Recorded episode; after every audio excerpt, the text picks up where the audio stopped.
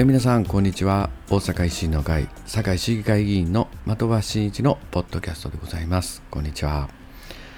えー、本日はですね12月12日に、え、収録させていただいております。もうあの12月いよいよ年末に入りましてですね、えー、本当に日々、え、寒くなってきております。えー、本当に僕もそうですけどねあの皆さんもお体ね体調崩さないようにご自愛いただきたいなとこのように思っております。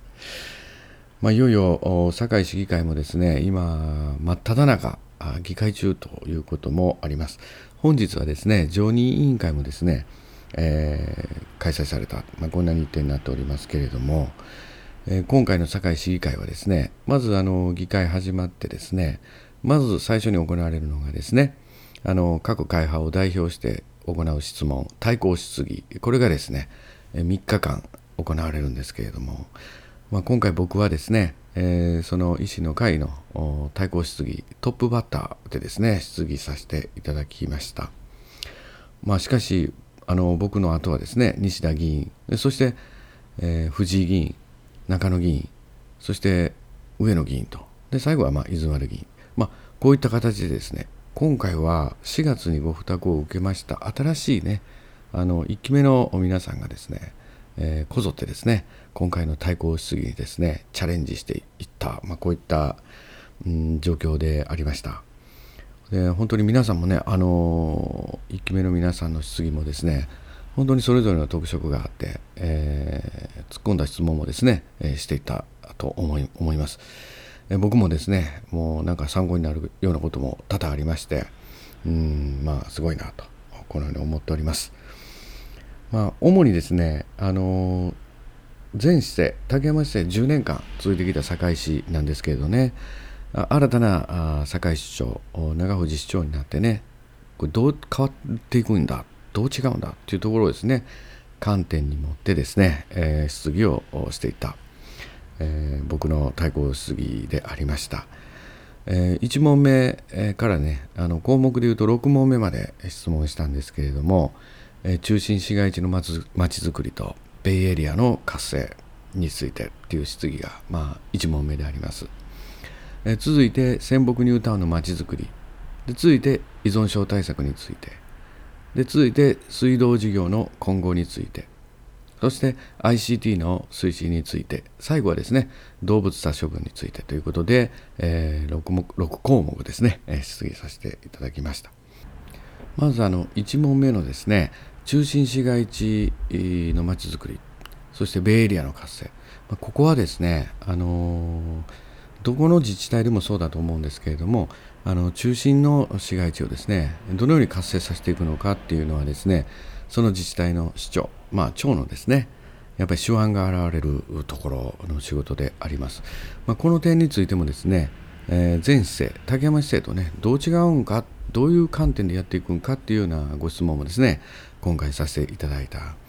まあ、長藤市長の方からですね、まあ、これまでは、まあ、堺の方はねあの、よくご存知なんですけれども、まあ、連携が取れてなかったっていうのがね、これまでの10年だと思うんですね。大阪府や大阪市、大阪の中心部と第2の政令市である堺市がですね、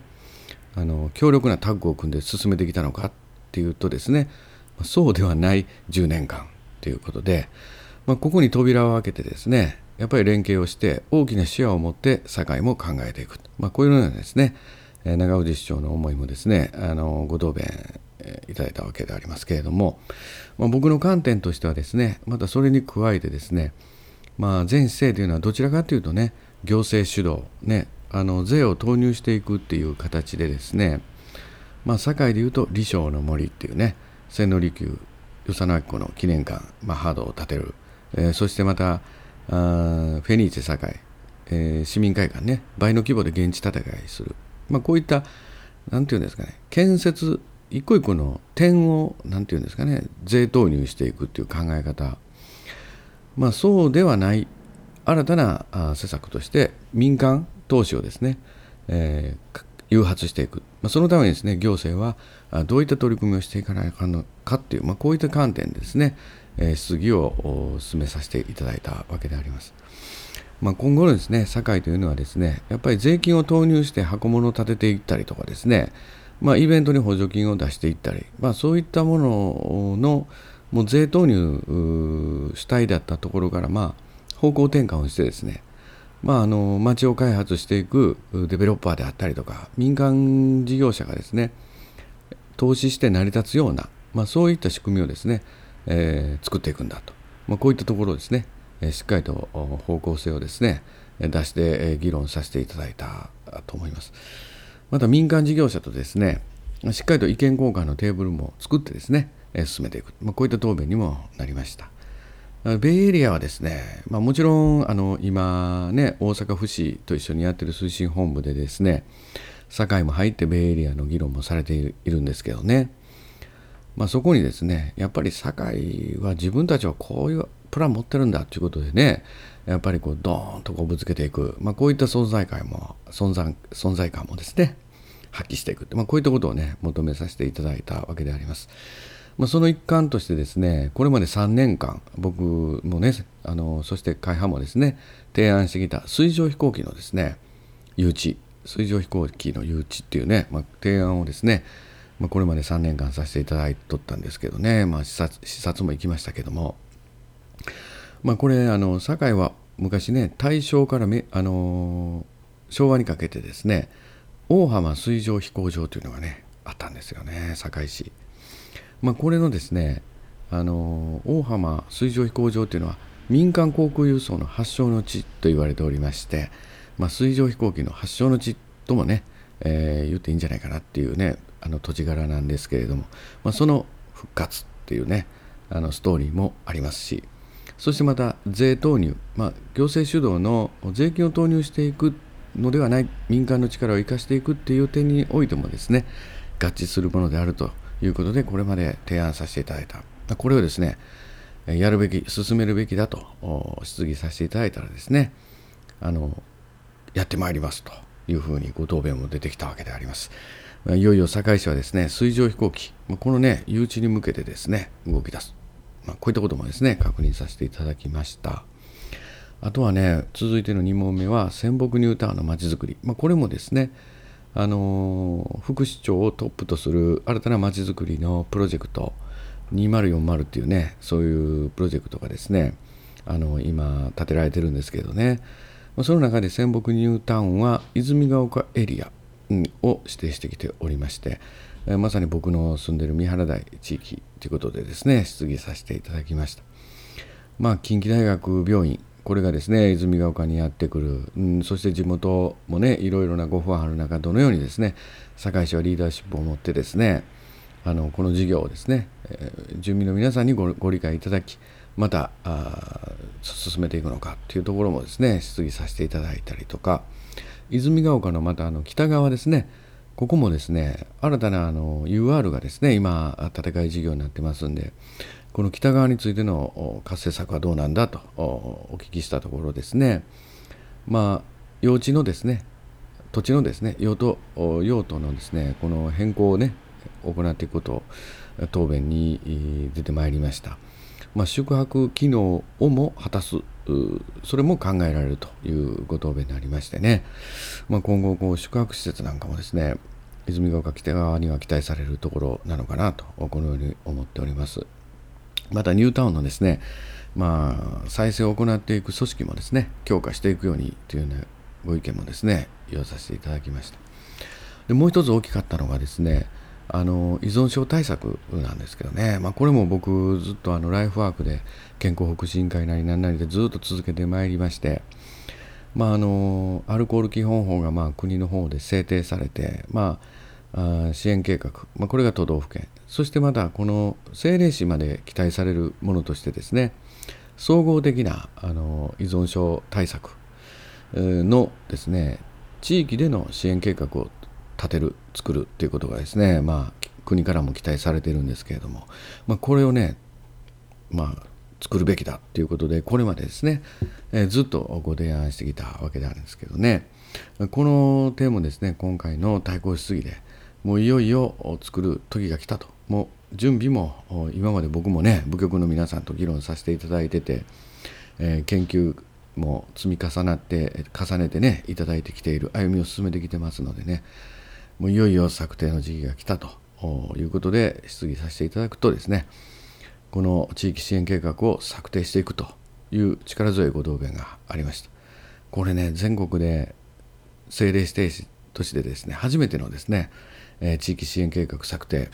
になります、えー、いよいよですね堺はこういう今まではですねどうしてもね他の自治体がやってるのかなみたいな、うん、ところでしたけどね先んじていくんだと。いうね挑戦する堺この第一歩じゃないかな、まあ、これがですね今回僕の質疑においてはですね自分としてもですね非常に大きかったなと思ってます。あとはまあ水道事業というのはですねもう市長が変わった堺市長が変わったんでねあの広域企業の企業団の企業長にもね兼任している堺市長であります。ここがガラッと変わりましたんでね今あの企業団堺市大阪府大阪市4社でですねこの大阪の水道をですねいかに、え効率化して、うん、やっていくか。そしてまあコストを出してですねそしてまたあの老朽化対策ねこういったところ料金値下げやっていけるのかこういうところでですね進み出してます、まあ、こういったところもですねいろいろ質疑もさせていただきました。まあ、大阪市はですねやっぱりこう民間にですねこうその事業を移していくことによって、まあ、大きなあコスト縮減につながりですねあの運営事業費のその10%ぐらい出るんじゃないかって言われてるんですね。まあ、そういったところ堺は今後どうなるのかっていうところもですね質疑させていただきました。まあ、来年ですねその調査に向けて、えー、予算をですね調査する予算をですね、え、来年計上する予定だとこういったところも出てまいりました。あとは堺市の続いて ICT のねあの推進について、まあ、これはあの竹山市長の時代にも僕提案させていただいたんですけどね。あのこの ICT を司る最高トップね。最高トップっていうのはもう CIO と言われるね。CEO じゃなくて CIO という役職がねあるんですけれども。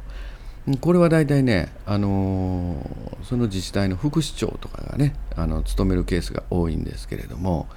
まあ、以前竹山市政の時に僕提案させていただいたのはまあ行政の組織の運営をよく分かっている副市長がですね CIO に就くのはまあ理解できる。しかし、えー、その CIO をね補佐していく、まあ、ICT というのはね結構ねあの日進月歩でいろいろ変わっていったりとか新しい情報を取り組んだり人材ね、いろいろ必要でありますんでね、えこういった CIO を補佐する補佐官、これがですね、民間から登用している自治体も多いわけでありまして、まあ、これはですね、やっぱり ICT 推進していくんだったら、CIO 補佐官を民間から登用すべきじゃないかって、まあ、こういったご議論もですね、えー、させていただいたわけなんですけれども、まあ、ここはですね、ちょっと議論が噛み合わず、うん、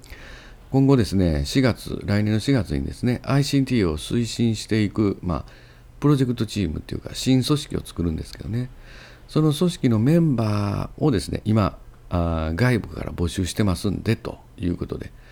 まあ、それでですね、組織的に CIO を支えていきますっていう、まあ、ご答弁に終始ということで、まあ、ちょっと僕の思う、まあ、このトップを専任で支えていく、うん、チームではなくてですね、CIO が決断するときにやはりその助言を求める。そしてまたその決断を助ける情報をですねしっかりと収集してくる、まあ、こういった役目、まあ、CIO 側につく補佐官ですね、まあ、こういったところをですね民間から登用すべきじゃないか、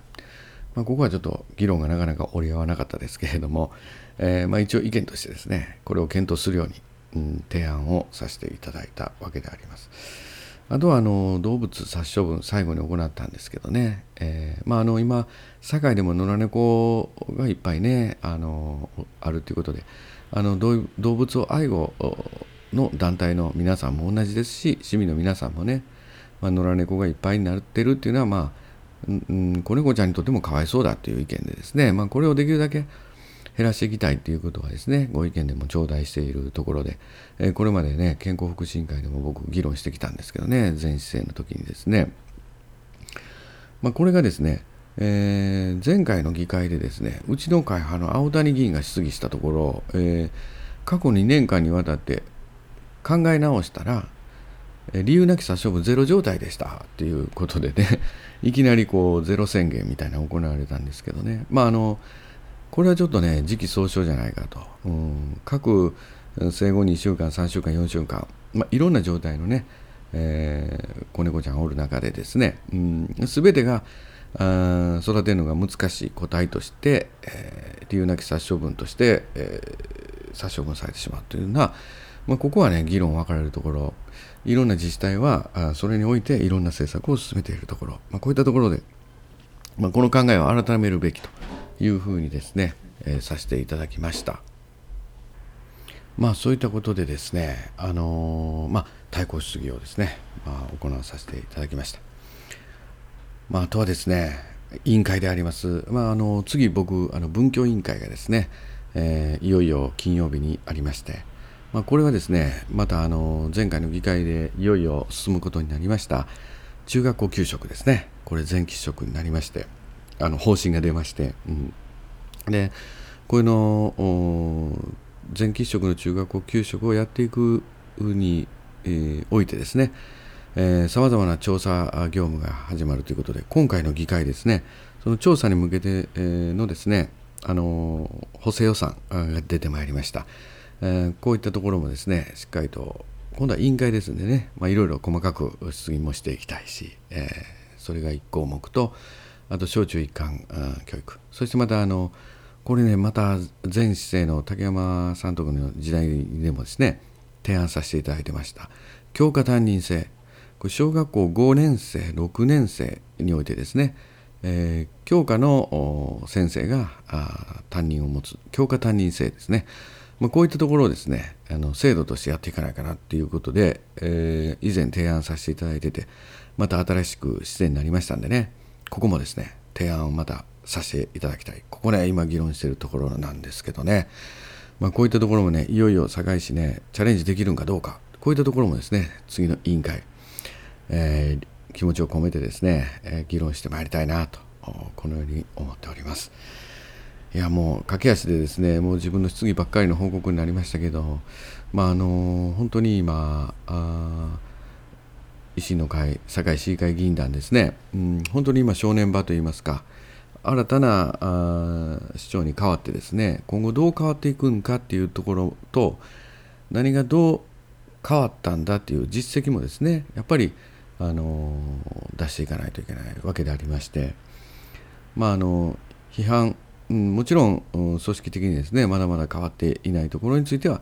まあ、ご批判もさせていただく、うん、しかしですねやはりあの若葉のようにねこういろいろな変化もね芽生え始めているところはですねしっかりとその辺は見つけて、え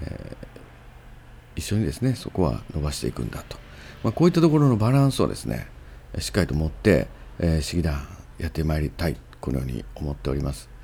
まあ、あの長藤市長もですね、まあ、あのいろいろといろんなあ質疑ご答弁もねされてますけどねあの前竹山市長の時はねほぼ読んでるっていう感じだったんですけどね。あの答弁はね、えー、新たな長藤市長というのはですねまああの読み原稿あんま読んでないっていうかねもう自分の言葉であの答弁していくお答えしていく、まあ、こういったところがですねなんとなくね堺市議会の議論もねなんか変わってきたなっていうねこういったところの変化はですねちょっと感じているんですけどね、えー、また引き続き堺市議会続いてまいります。またあの議会年末のご報告またポッドキャストもねやっていきたいと思いますので、えー、よろしくお願いいたします。本日はどうもありがとうございました、えー、失礼いたします。